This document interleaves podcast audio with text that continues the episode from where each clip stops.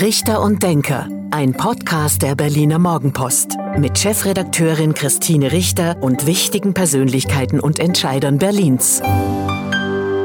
Hallo und guten Tag. Herzlich willkommen zum Podcast Richter und Denker der Berliner Morgenpost.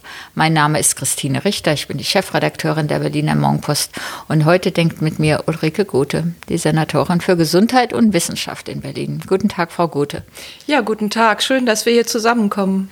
Genau. Ich habe erstmal zu danken. Wir sind nämlich heute in der Senatsverwaltung für Gesundheit in Kreuzberg in der Oranienstraße, sitzen in einem großen Raum, natürlich mit Abstand ähm, mit ganz tollen Bildern an der Wand. Was sind das denn für Gemälde? Oh, das sind äh, Kunstwerke aus der Sozialstiftung für KünstlerInnen, die vom Lageso verwaltet wird. Aber leider wird das jetzt bald ein Ende finden, weil ich glaube, diese Künstlerstiftung wird jetzt aufgegeben. Oh, aber sehr farbenfroh und sehr kräftige Farben macht gleich gute Laune, wenn man in den Raum kommt. Frau Gothe, sind Sie angekommen in Berlin?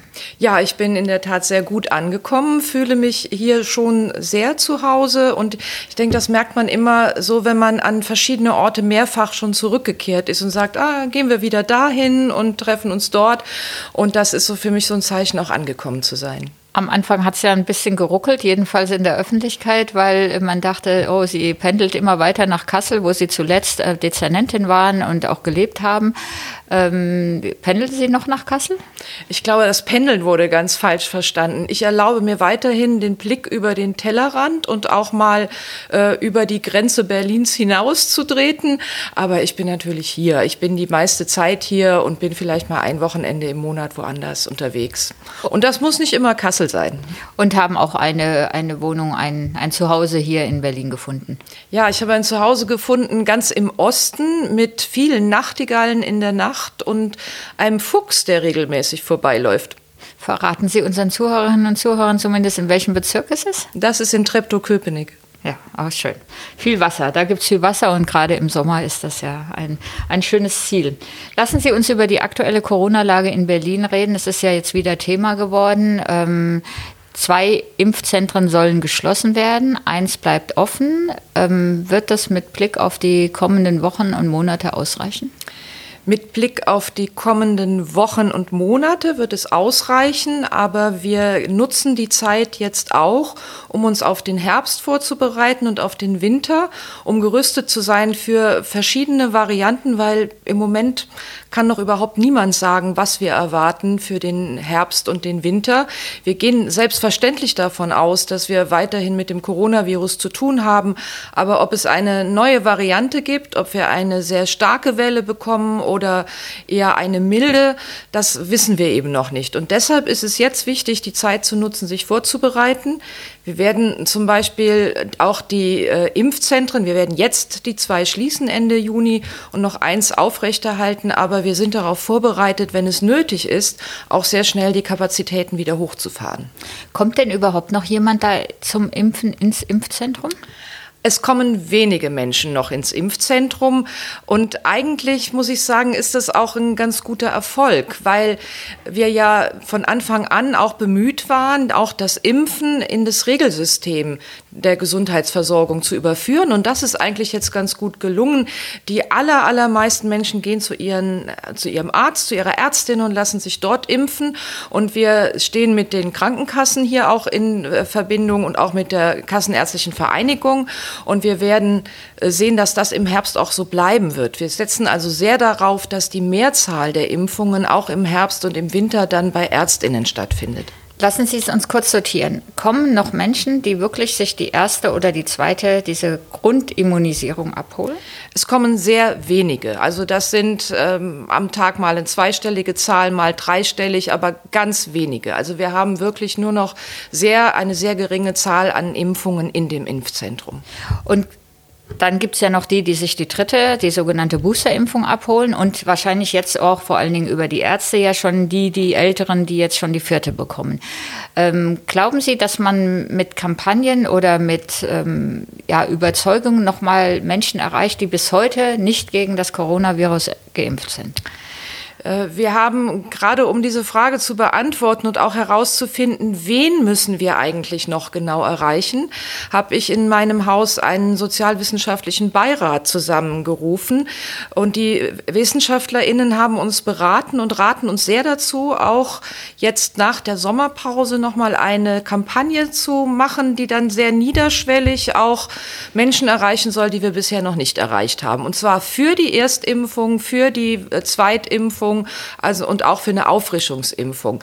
Da sind wir jetzt dabei, das auf den Weg zu bringen, dass wir dann im, nach der Sommerpause wirklich damit starten können.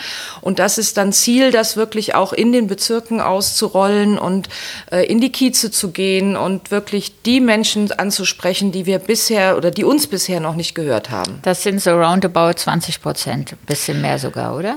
Es sind weniger zum ah. Glück. Also wir haben äh, tatsächlich äh, neuere Schätzungen auch vom Robert Koch Institut, dass äh, die davon ausgehen, dass die Grundimmunisierung in der Bevölkerung doch schon relativ hoch ist. Also wenn man sich nur die Impfzahlen anschaut, dann stimmt das, dann sind das ungefähr 20 Prozent. Aber in Verbindung mit den Erkrankungen, die durchgemacht wurden oder den Infektionen, liegt die Zahl sehr viel höher.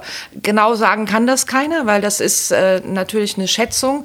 Aber wir wir gehen davon aus, dass insofern wir auch deshalb ein bisschen beruhigter in den Herbst und den Winter gehen können, weil die Grundimmunisierung doch schon recht gut ist in der ja. Bevölkerung. Und viele sich ja jetzt auch in den letzten Wochen mit dem Omikron-Virus angesteckt haben, vielleicht gar nicht mehr gemeldet haben, sondern einfach ein paar Tage zu Hause geblieben sind. Zum ja. Glück gab es ja eher milde Verläufe. Das ist ja, ja, gut, selbst für die, die nicht geimpft waren. Ja, das ist äh, richtig. Und äh, das ist fast, äh, ist fast komisch, das zu sagen, denn diese Omikron-Variante hatte tatsächlich auch gute Aspekte nämlich sie war sehr ansteckend. Das heißt, viele haben sich infiziert, aber sie war nicht so gefährlich. Und insofern haben wir damit in der Kombination mit den Impfungen, die es ja gab, äh, tatsächlich eine gute Immunisierung erzielt. Jetzt sind wir im Sommer, es ist jetzt auch im Mai schon sehr warm. Ähm, man hat das Gefühl, wenn man sich ähm, durch die Stadt oder selbst durch Deutschland bewegt, dass eigentlich ähm, die Corona-Pandemie vorbei ist. Ähm, die meisten gehen in Geschäfte ohne Maske einkaufen. Also ich gehe im Supermarkt, ziehe ich die Maske noch auf, bin aber eine der wenigen. Ähm, die Maskenpflicht gibt es noch in, in Bussen und Bahnen, aber auch da fällt auf, dass der eine oder andere sie jetzt schon weglässt. Ähm, kann man sie weglassen? Kann man eigentlich auf die Maskenpflicht verzichten? Nein, also äh, Maskenpflicht haben wir ja tatsächlich nur noch im öffentlichen Personennahverkehr zurzeit.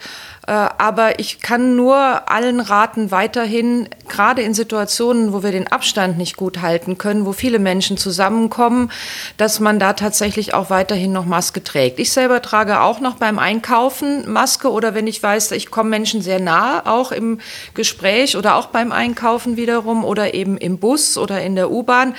Äh, ich glaube, es ist eine ganz wichtige Aufgabe, die wir auch mit äh, unserer Öffentlichkeitsarbeit jetzt verbinden, nochmal klarzumachen, dass die AHA-Regeln, auch das Händewaschen, auch die äh, Hygieneregeln, auch das Lüften nach wie vor wirklich wichtig und sinnvoll sind und dass dazu auch das Masketragen gehört in Situationen, wo man eben den Abstand nicht gut halten kann und mit vielen zusammenkommt.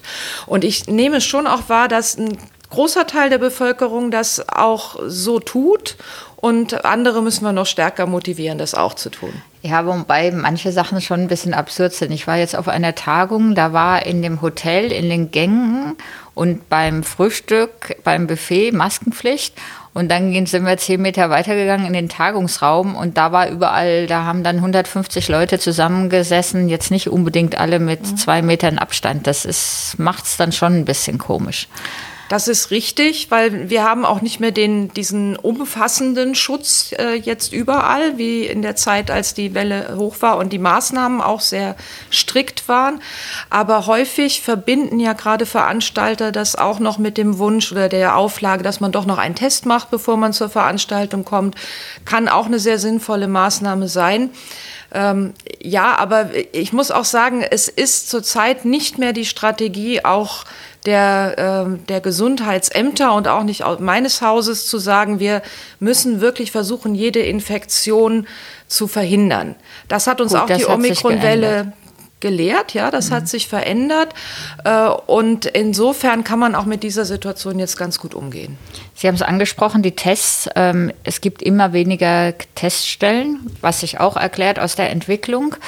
ähm, irgendwann wird auch der Staat das nicht mehr bezahlen. Was dann? Wo lasse ich mich testen, wenn ich Gewissheit haben will. Mhm.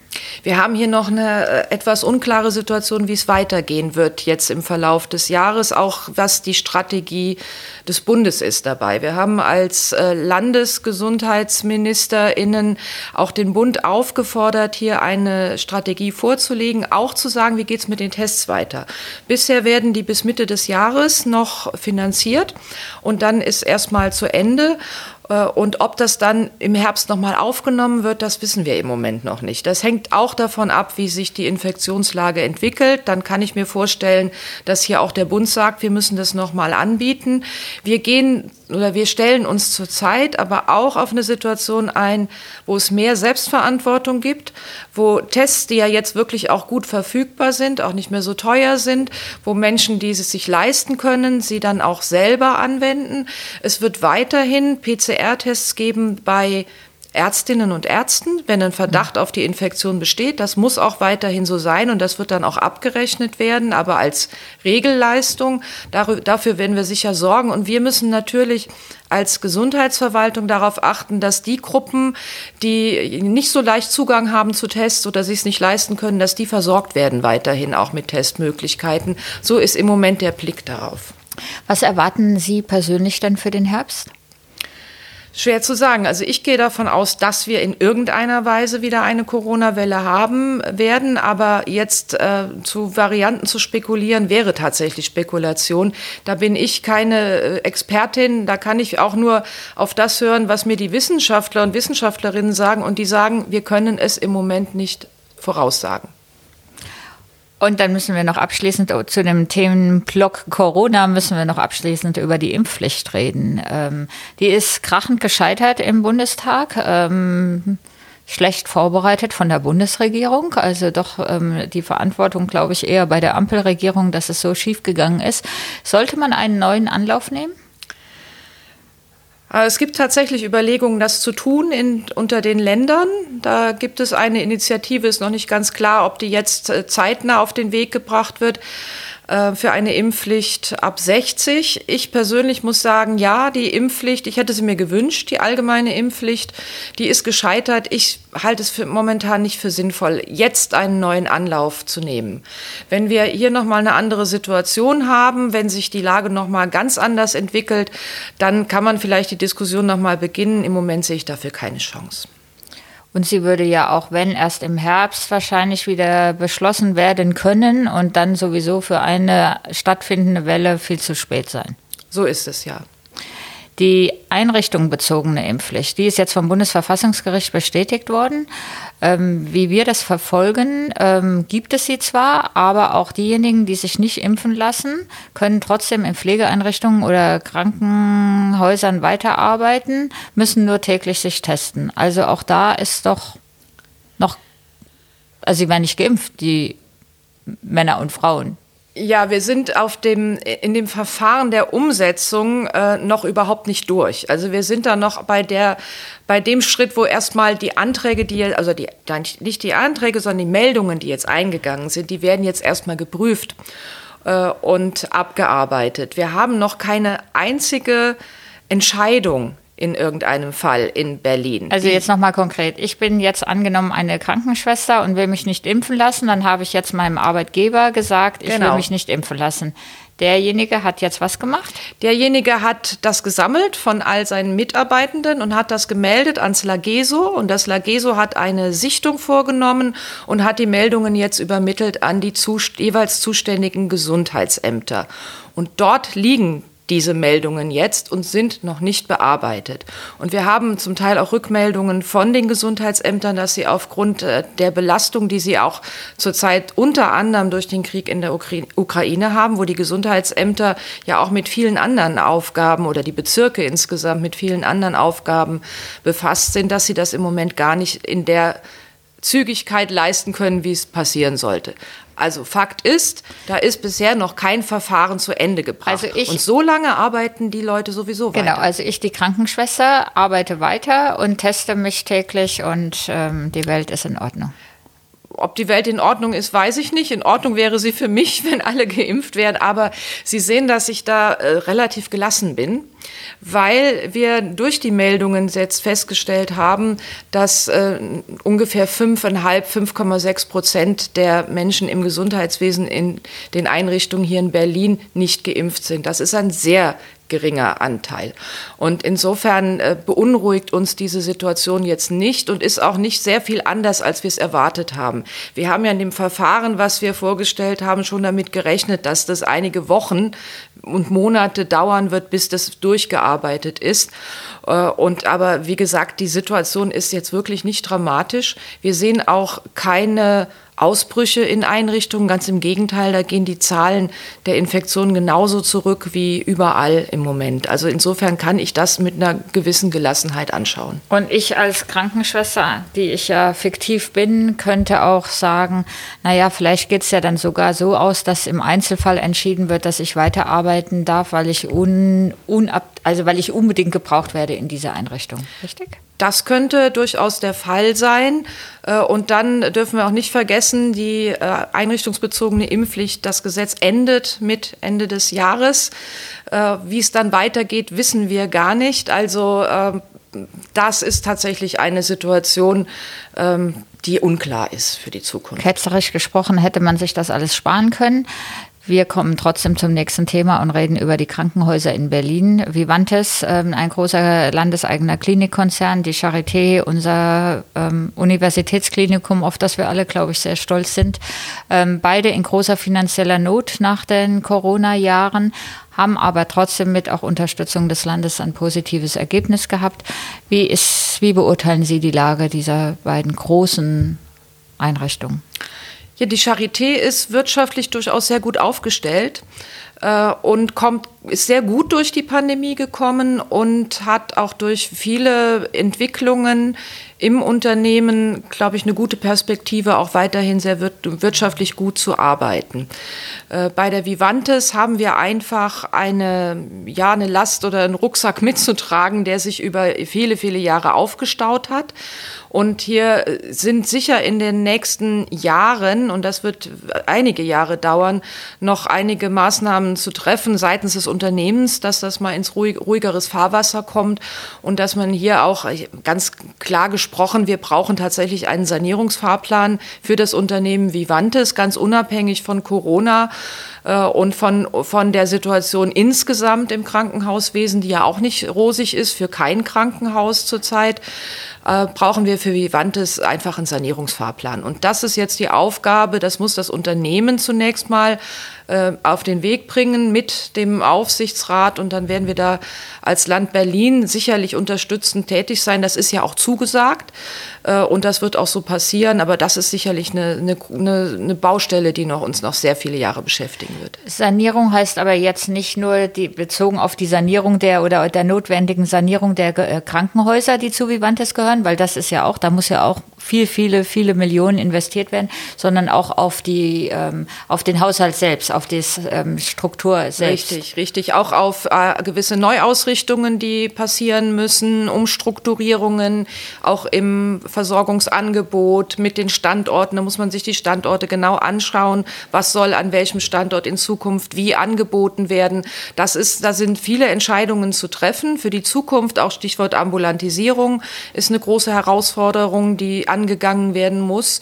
Und dann steht da natürlich auf der anderen Seite auch noch der Sanierungsstau, gerade in den Häusern der Vivantes. Äh, und ein Investitionsstau ist darüber hinaus auch äh, insgesamt im, bei, der, bei allen Häusern auch zu betrachten. Was ist denn da schiefgelaufen? Also wir begleiten ja Vivantes jetzt auch schon über die Jahre seit der Gründung und das gab ja immer wieder Probleme, ne? dass man in die roten Zahlen gerutscht ist. Dann wurde eben ein Sanierungsplan gemacht, dann ging es mal wieder besser und jetzt sagen Sie, wir, das ist, ähm, brauchen wir unbedingt. Was ist da falsch gelaufen? Also ich wäre jetzt von meiner Warte aus äh, direkt anmaßend, mir da ein Urteil zu bilden, ja, weil ich da auch nicht dabei war. Also die langfristige Entwicklung habe ich nicht so detailliert verfolgt, aber es ist schon, äh, es war ja eine Herausforderung, diese Stadt auch in der Gesundheitsversorgung zusammenzuführen. Und das sind eben die Krankenhäuser äh, des Ostens oder des Ostteils der Stadt, die hier zusammengefasst wurden in diesem eigenen landeseigenen Konzern. Und da ist sicherlich über Jahre einfach der Investitionsstau aufgelaufen, den wir in vielen anderen Bereichen auch haben, also zum Beispiel auch bei den Hochschulen und Universitäten. Und dazu kam wahrscheinlich, dass es einfach auch schwierig ist, diese Unternehmen mit diesen vielen Standorten so zu in ein Unternehmen zusammenzuführen, dass es wirtschaftlich arbeiten kann. Das ist ein langer Weg. Ich glaube, das wäre für niemanden einfach gewesen. Welche Fehler konkret gemacht wurden, das kann ich nicht beurteilen aus meiner Warte zurzeit. Und ich möchte auch eher nach vorne gucken.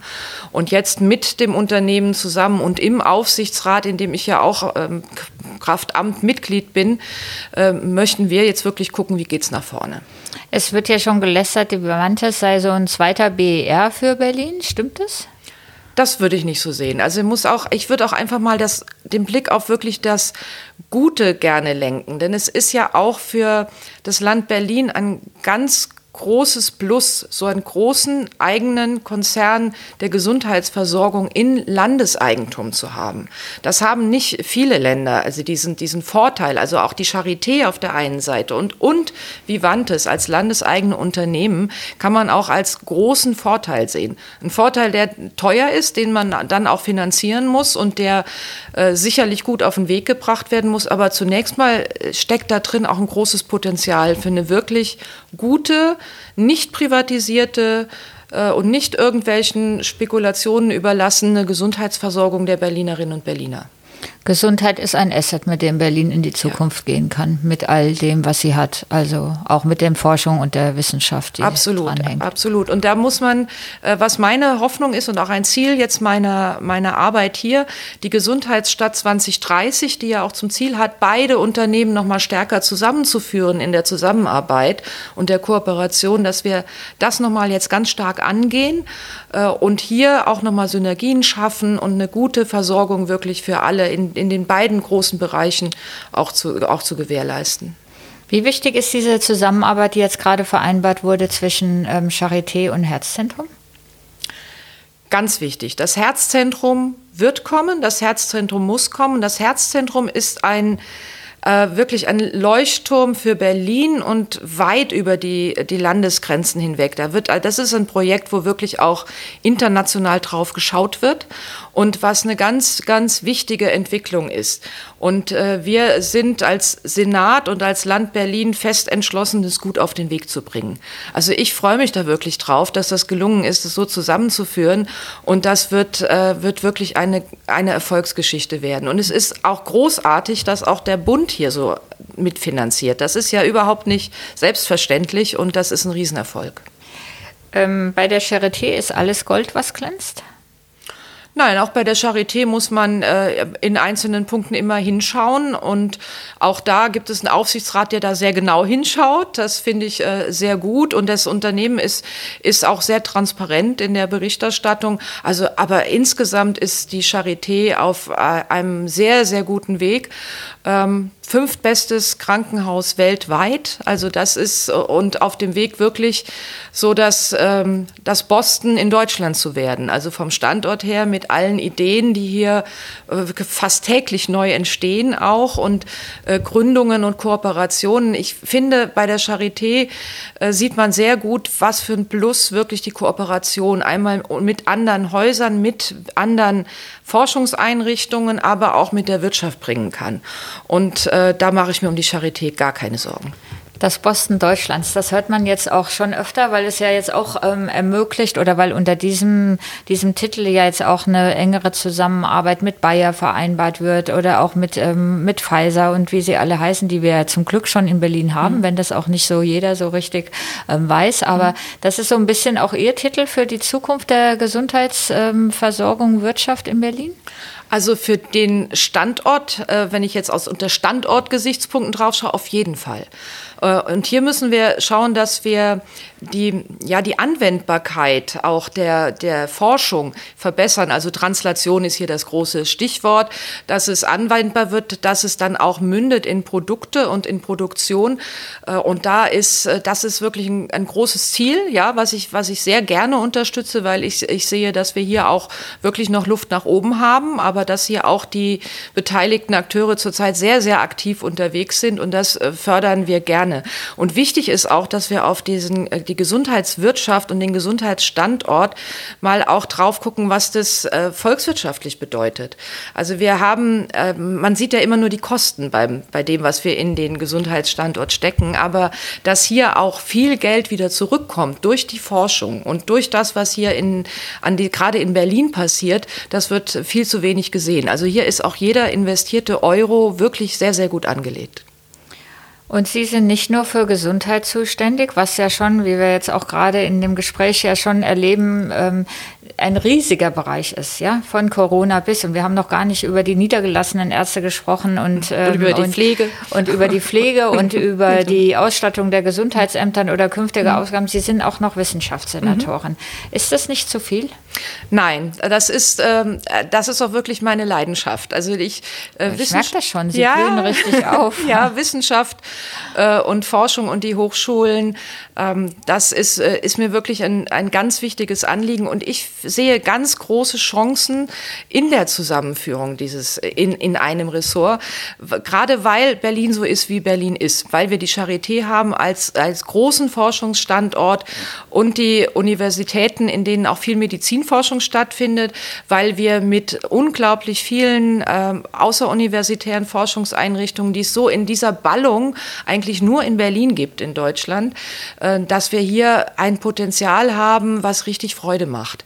Und da ist jetzt diese Zusammenführung von Wissenschaft und Gesundheit, da, da werden nochmal neue Synergien frei. Und wir merken das jetzt auch schon in der Zusammenarbeit mit der Charité, wo man einfach jetzt, habe ich auch die Rückmeldungen bereits jetzt schon, ist für dieses natürlich jetzt auch schön, dass Sie nur noch eine Ansprechpartnerin haben, wenn Sie wissen. Ja, für die ist genau, ja, also, für, mhm. also in dem Bereich. Selbstverständlich ist der Wissenschaftsbereich ja ganz breit aufgestellt. Also wir haben auch eine großartige sozialwissenschaftliche Forschung, die jetzt auch noch mal durch die Koalition neu gestärkt wird. Wir haben eine große, großartige technische Universität mit äh, einer neuen Präsidentin, die noch mal ganz frischen Schwung reinbringt. Die, ja? wenn ich kurz unterbrechen darf, die als erstes in der Berliner Morgenpost dann einen Rundgang gemacht hat und gesagt hat, ich brauche 2,5 Milliarden Euro, weil ähm, die, die Gebäude der äh, der, wollte ich schon sagen, der mhm. Charité, weil die Gebäude der Technischen Universität in einem so schlechten Zustand sind und wir müssen auch richtig Gebäude schließen, weil wir ähm, dort nicht mehr arbeiten können. Das war eine Botschaft an die Senatorin. Richtig, das war eine Botschaft äh, und ich, ich kann das auch nur verstehen, dass sie das macht. Das muss sie tun. Sie muss äh, für ihr Haus natürlich kämpfen, aber es ist auch keine neue Botschaft. Es ist in der Tat so, wir haben einen äh, Stau, einen Investitionsstau in die Hochschulen, der äh, lag vor ein paar Jahren, äh, 2018 wurde, glaube ich, berechnet auf ungefähr viereinhalb Milliarden Euro. Das wird nicht weniger geworden sein. Wir dürfen aber auch nicht vergessen, dass auch viel investiert wird. Also gerade im Moment wird auch viel gebaut. Ich habe nächste Woche nochmal zwei Richtfeste auch von Forschungsgebäuden. Äh, das findet auch statt. Aber ja, wir müssen über eine lange, lange Strecke hier noch viel investieren in die Hochschulen und viele Gebäude sind, weil bei der TU ist es nochmal besonders drängend, weil viele Gebäude auch aus einer aus den 50er, 60er Jahren sind und auch gleich alt sind und die gleichen mhm. Mängel jetzt haben. Also da kommt jetzt auch einfach viel zusammen äh, und da müssen wir ran. Da bin ich mir auch völlig einig mit der TU-Präsidentin und ganz ehrlich, ich nehme das wirklich eher als Unterstützung wahr, weil es ist wichtig, dass es gesehen wird, ja, dass wir hier was tun müssen, weil ich brauche ja auch die Unterstützung äh, einmal im Senat, aber natürlich auch in der Öffentlichkeit, um hier tatsächlich auch Mittel hinzuleiten. Aber 2,5 Milliarden ist schon so ein ordentlicher Batzen. Da reden wir über ein Programm für die nächsten 10, 15 Jahre. Auf jeden Fall. Und es gibt ja auch so ein Programm. Es gibt ein Sanierungsprogramm für den Hochschulbau, was auch so angelegt ist. Und wir müssen äh, hier von Haushalt zu Haushalt auch gucken, stimmen die Prioritäten noch? Können wir hier noch nachsteuern? Können wir auch noch weitere Mittel hier reinfließen lassen? Das ist unsere Aufgabe. Aber das ist ein ein Projekt, ein Generationenprojekt. Die drei Universitäten in Berlin bilden die Berlin University Alliance. Da gab es ein bisschen ähm, Ruckeleien oder ähm, ja, Irritationen, weil Mittel gekürzt werden sollten. Ist diese, diese Exzellenzverbindung gefährdet? Überhaupt nicht. Wir brauchen die unbedingt. Und äh, wir sind jetzt sehr intensiv dabei, auch mit den neuen Leitungen, die jetzt wieder gewählt wurden, äh, die, die, ähm, die BUA tatsächlich gut auf den Weg zu bringen. BUA, was, BUA. Für, was ja. für ein toller Abkürzer. Ja, genau, aber es ist einfacher und es geht schneller. Ja, und alle das stimmt, mittlerweile, das, das, ist ein großes Ziel. Alle in Berlin müssen eigentlich wissen, was die BUA ist. Da haben Sie noch ein bisschen was vor. Da haben wir was vor, aber das haben wir uns zum Ziel gesetzt. Nein, wir brauchen äh, diesen Zusammenschluss ganz, ganz dringend, um auch in der nächsten Exzellenz Exzellenzinitiative wieder richtig gut dabei zu sein. Und da müssen jetzt da müssen jetzt die Vorarbeiten beginnen, um dann 2026, ich hoffe, ich erlebe das dann noch als Senatorin. Lassen Sie uns kurz überlegen, wann ist die nächste Wahl? 2026. 2026. Ne? Ja, und im, im Frühjahr müsste die, sollte nach jetzigem Zeitplan die Entscheidung fallen. Haben Sie Bedenken, dass Sie nicht die Legislatur überstehen? Nein, keineswegs. Ich habe Bedenken, dass die Exzellenzstrategie vielleicht länger braucht, eher das. Ach so, gut, dann haben wir Nein, das auch. aber äh, Scherz beiseite. Also das ist ganz, ganz wichtig, dass wir, und das war ja auch der große Erfolg äh, dieses Zusammenschlusses, dass wir hier tatsächlich gut mit dabei waren mit unseren Anträgen und das muss wieder so sein.